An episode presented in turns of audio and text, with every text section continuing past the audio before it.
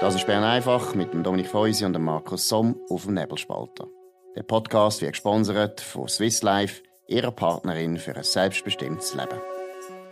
Das ist der 21. Juni 2021, heißer Sommertag und die 50. Ausgabe von Bern einfach. Schon 50 Mal genau. haben ihr das Neueste und das Beste aus Bern gehört und heute ist wieder aus Bern eigentlich nicht so viel zu melden. Wie sieht es aus, Dominik Feusi? Ja, wir gehen langsam äh, in die Sommerpause. Die ist in Bern ziemlich restriktiv. Du musst dir vorstellen, jetzt ist, es ist noch die und die nächste Woche ist ein bisschen etwas und dann ist dann wirklich ganz Bundesverwaltungsbern in den Ferien, alle Bundesräte, alle Chefbeamten und ähm, das wird dann eine schwierige Zeit. Drum, aber wir fangen ein bisschen an mit, mit ein bisschen anderen Themen, müssen wir die mal ein bisschen besprechen. Nämlich äh, der Auftritt von der Schweizer Nazi müssen wir jetzt mal anschauen. Ich weiß nicht, ob du gesehen hast gestern. Die sind wie verwandelt gewesen nach dem Spiel in Rom, wo wir das Gefühl hatten, sie machen Arbeitsverweigerung. Gestern Vollgas, geniale Pass, tolle Goal, gute Stimmung. Und wir müssen ein bisschen darüber reden, was da passiert ist. Ich staune immer, oder, wie Fußballer, die Profis sind, in einem Spiel einfach eben Arbeitsverweigerung machen und im anderen genial können spielen. Was ist Absolut. da passiert? Also erstens ist natürlich klar, die Tagesform spielt ja bei unserer Rolle. Bern einfach ist natürlich auch nicht gut. immer gleich gut, das ist ja klar. Nein, aber äh, ich glaube, es ist wirklich der Punkt, den du sagst, es ist eigentlich komisch für Profis, dass es so einen unglaublichen Unterschied gibt. Eben, ich meine, es ist klar, ab und zu hat man nicht einen guten Tag, das ist okay. Aber das sind schon Profis, wo ich das Gefühl habe, die sind einfach ein bisschen wie Kind, äh, sehr verwöhnt Lamborghini, Ferrari und so weiter. Und dann äh, einfliegen. Coiffeur einfliegen, alles Sparwenzeln, alles Zeug, wo einfach nicht die Hauptsache ist. Das zeigt ja schon mal, die sind gar nicht konzentriert gewesen. Und erst wenn es dann nachher wirklich durch die ganze äh, nationale Medienwelt äh, in Gacko gerührt werden, dann wachen sie auf und merken, einmal die Sterne ist gleich noch eine Frage von eher. Ja, ist schon ein bisschen so. Also mir kommt's halt, es ist eine andere Arbeitsethik, als wir äh, so ein bisschen Bünzli-Schweizer uns gewöhnt sind. Wir probieren eigentlich immer äh, so ein bisschen unser Bestes zu geben. Wir sind dafür vielleicht nicht genial, aber wir kommen ziemlich weit mit dem Arbeitsethos, dass wir probieren, immer möglichst gut zu sein. Und die, die Mannschaft, die ist einfach, wenn sie das Messer am Hals hat, wenn sie den Furor und die Wut vom ganzen Land spürt, dann reagieren sie und sind plötzlich die Besten der Welt. Absolut. Also ich glaube schon, dass eben, du hast es ein bisschen erwähnt, es gibt so ein bisschen Deutschschweizer Arbeitsmentalität, die vielleicht zurückgeht auf die Reformation. Ich weiß nicht genau, wir sind zwar Katholiken und arbeiten gleich viel, aber genau. Nein, wir sind ja angesteckt worden von dem zwinglianischen Geist, oder? Genau. Aber es ist völlig richtig. Ich glaube auch, der obere Durchschnitt ist immer gut in der Schweiz. Wir sind nie Michelangelo, wir sind nie Beethoven, aber wir sind doch ziemlich gut und, und eben konstant. Und ich glaube, am Schluss vom Tag, und das ist auch der Grund, warum die Schweiz reich geworden ist, am Schluss vom Tag ist eben gut, wenn du hartnäckig da oben bleibst, oder? Und ich weiß nicht, ob du dich kannst erinnern, ist ja auch im Militär schon ein bisschen so gewesen, dass man den Unterschied gemerkt hat zwischen Deutschschweizer und Welschen. Ich bin in einer Kompanie gewesen, ein Drittel sind Welsche gewesen, und es ist okay. wirklich verreckt gewesen, die Welsche, der, Wel der Welsche Zug, die sind immer in den Inspektionen, sind super gewesen. Und sonst hure faule Siechen, aber immer wenn es drauf angekommen ist, sind sie viel besser gewesen als Deutschschweizer. Und Deutschschweizer sind immer dumm genug gewesen, oder eben auch konstant genug, dass man immer gute Leistung gebracht hat, überdurchschnittlich, aber bei der Inspektion sind dann die Welschen immer noch ein Mühe besser gewesen. Vielleicht schon, also ist schon ein Mentalitätsunterschied, und ich glaube auch, hast du recht, das sieht man auf der Nationalmannschaft, wo eigentlich, muss man jetzt auch mal sagen, und da kann man ja auch als Erfolg verbuchen, aber es ist eine Einwanderermannschaft.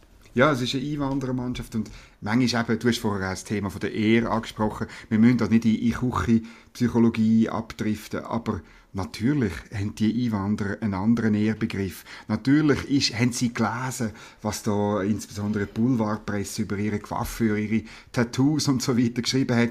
Und sie haben so gesagt, das interessiere sie alles nicht. Aber natürlich haben sie genau auf das reagiert. Das glaube ich auch. Sie kommen sicher noch äh, teilweise aus einer Kultur, die ein bisschen machistischer ist. Und Machos gehören nicht gern, dass sie einfach Weicheier sind. Und sie sind so genau. auftreten in Rom, oder? Und ich muss sagen, sie hat offensichtlich äh, funktioniert. Ja, jetzt ja, ist die Frage, ob das können weiterziehen Ich glaube, jetzt lassen sie gerade wieder nach, weil jetzt ist wieder die Presse gut, oder? Jetzt heisst es wieder, ja, tipptopp und so weiter. Und jetzt, falls sie weiterkommen, ins Achtelfinal, wird es wahrscheinlich wieder abgehen. Äh, Konstanz ist, glaube ich, nicht äh, das Geheimnis von dieser Mannschaft.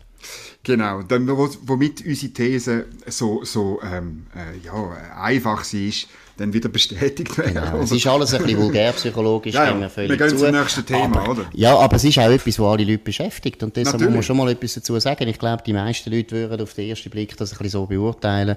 Und meistens ist eben der gesunde Menschenverstand nicht so wahnsinnig weit weg von der Realität. Dürfen wir auch wieder mal sagen.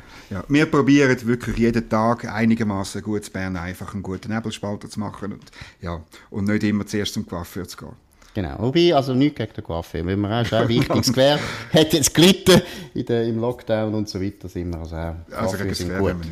Jetzt müssen wir über die Sprache reden. Lustige, lustige Meldung heute vom Tagesanzeiger in Zürich.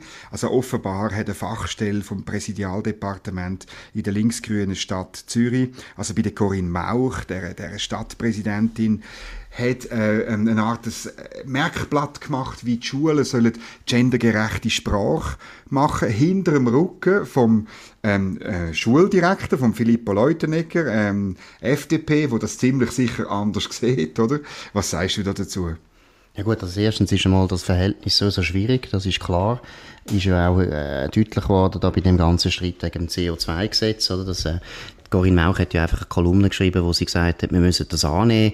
Und abgemacht ist im Stadtrat, dass sich Stadträte eigentlich nicht äußern zu nationalen Vorlagen, was völlig Sinn macht. Das sind alles Regierungen überall in der Schweiz, wo eben auch verschiedene Parteien sind.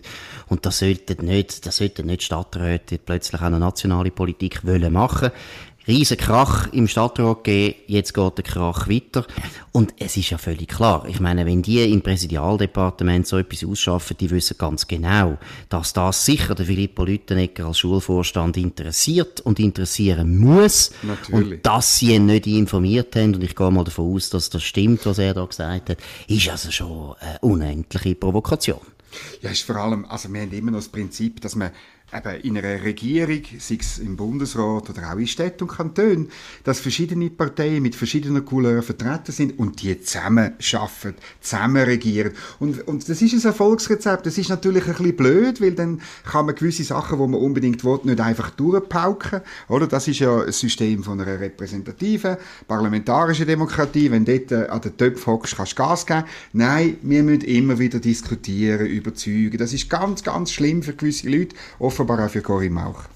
Und ich glaube, es kommt schon etwas dazu, wo wir jetzt äh, teilweise schon ein bisschen andiskutiert haben ab und zu, oder?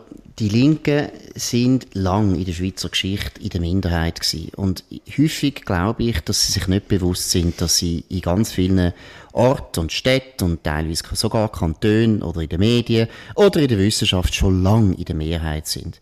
Und sie tun sich nicht verhalten wie sich Mehrheiten verhalten. Ich denke immer, zum Beispiel wir Deutschschweizer sind meiner Meinung nach ein gutes Beispiel, wie man als Mehrheit ab und zu ein bisschen grosszügiger ist gegenüber der Minderheit als nötig, oder? Biel Bien tun wir mit zweimal anschreiben. Freiburg haben wir immer akzeptiert, dass die Freiburg nicht schreiben, der SBB.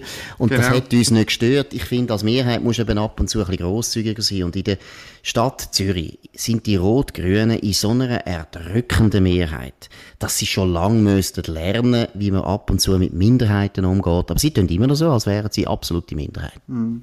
Und das Lustige ist, dass ähm, auf Bundesebene genau das Gegenteil passiert ist. Also wie die Aargauer ähm, Zeitung heute meldet, hat die Bundeskanzlei beschlossen, eben den Genderstern auf Bundesebene zu verbieten. Ja gut, das ist natürlich ein Bundeskanzler, der auch noch ein bisschen äh, etwas versteht von Sprache. Wer ihn schon mal gehört hat, reden weiss, der weiss, wie man redet und der weiss, wie man schreibt. Also mein, mein, mein, meine Meinung zu dem Thema ist ja sowieso immer, erstens mal die Leute, die das vertreten, die haben keine Ahnung von Sprache, die können auch meistens nicht schreiben, deshalb tun sie sich auch verstecken hinter diesen Gender-Sternchen. Weil erstens, Begriff ändert die Welt nicht. Das ist mal das Erste. Man kann nicht einfach sagen, wir tun jetzt plötzlich Sonne als Mond bezeichnen und dann wird die Sonne plötzlich dunkel. Es ist nicht so. Und es ist schon mal kindlich, dass man das vertritt. Und das Zweite, was ich auch finde, ist eben, die Sprache sollte man nicht so malträtieren. Die Sprache ist eben auch etwas ähnlich wie der Markt, oder? Wo, wo einfach spontan wächst. Und da mhm, sollte niemand einfach eingreifen. Das finde ich immer ganz gefährlich. Ja, ja und es ist einfach, es, aber es ist niemandem geholfen mit dem. Es ist so eine Pseudodebatte. Ich, ich habe mich lange geweigert, bei dieser Debatte mitzumachen. Ich muss aber zugeben, oder will die Gegenseite mit dem eben letztlich ein Umbau von der Gesellschaft meint, oder eine völlige Veränderung von bestimmten Verhältnissen, hat es aber trotzdem leider eine politische Relevanz und wir müssen uns mit dem auseinandersetzen, respektive müssen wir uns wehren dagegen. Wobei ich finde schon, ich habe das Gefühl, sie sind völlig mal über, über denen.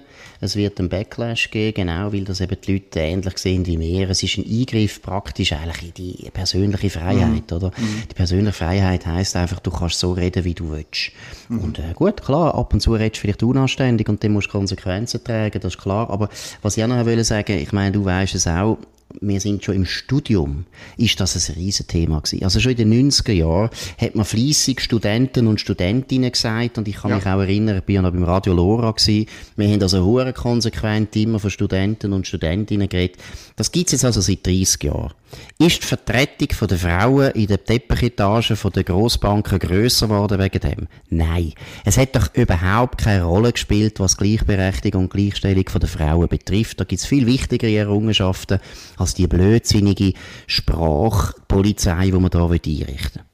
Ja, und eben, es ist ja, wir ich habe es genauso erlebt wie du, wir haben es dann ad absurdum geführt, wir haben für den Vorstand von der Studentinnenschaft haben wir ein eine konservative Frau aufgestellt, Mitglied von einer Studentenverbindung.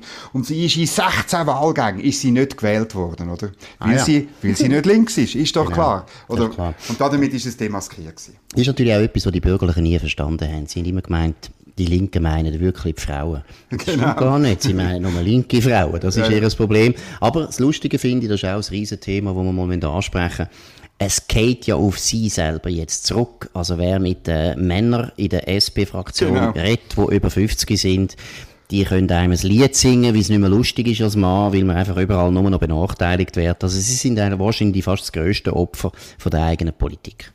Apropos zurückfallen auf die eigenen Leute. Ähm, mir ist noch die Geschichte aufgefallen gestern, ich glaube NZZ, am Sonntag ist es gewesen, dass die Gruppe Extinction Rebellion ähm, ein Bundesrat geschrieben hat, äh, drei Forderungen gestellt hat. Ähm, er muss also zum Klimawandel endlich die Wahrheit sagen, wie wenn er Klimalügner wäre. Er muss knallharte Maßnahmen ergreifen und sogenannte BürgerInnenversammlungen machen, wo man dann das beschließt.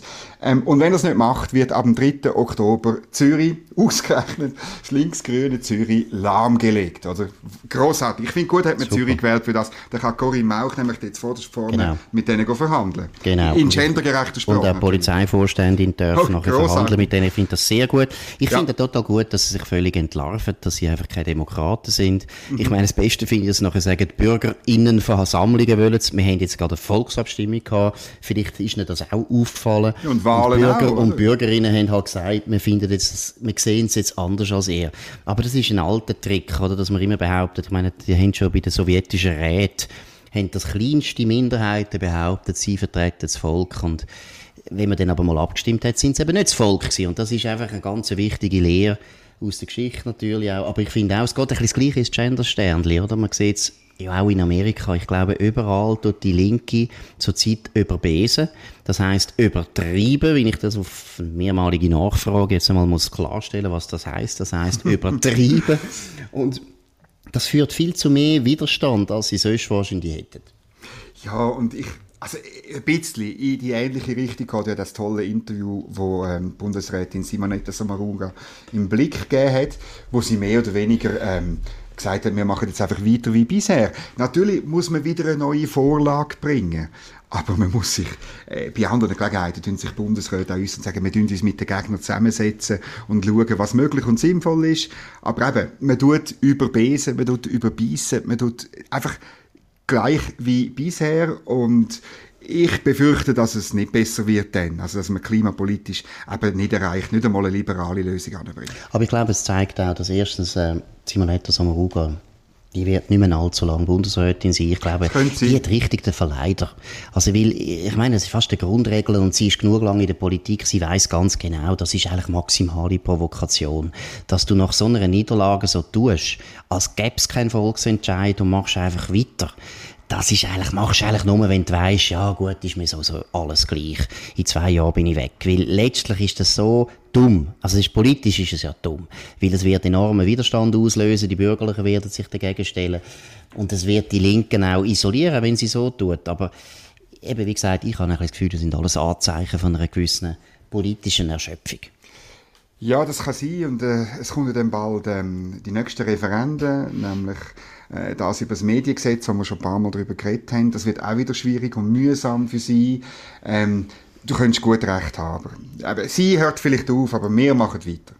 Genau, wir werden noch weitermachen, wenn der Bundesrat schon gar nicht mehr gibt, sondern wenn, wir, dann, genau. wenn wir dann die grüne Diktatur eingeführt haben, tun wir auch noch das Fähnchen aufheben. Nein, Spaß beiseite, der Bundesrat wird bleiben, aber Grundsätzlich ist es so, dass Demokratie eine gute Einrichtung ist und der Volksentscheid der wird einfach Folgen haben. Ich habe nochmal das Gefühl, dass die Linken sich gar noch nicht bewusst sind, was für ein Erdbeben das eigentlich war.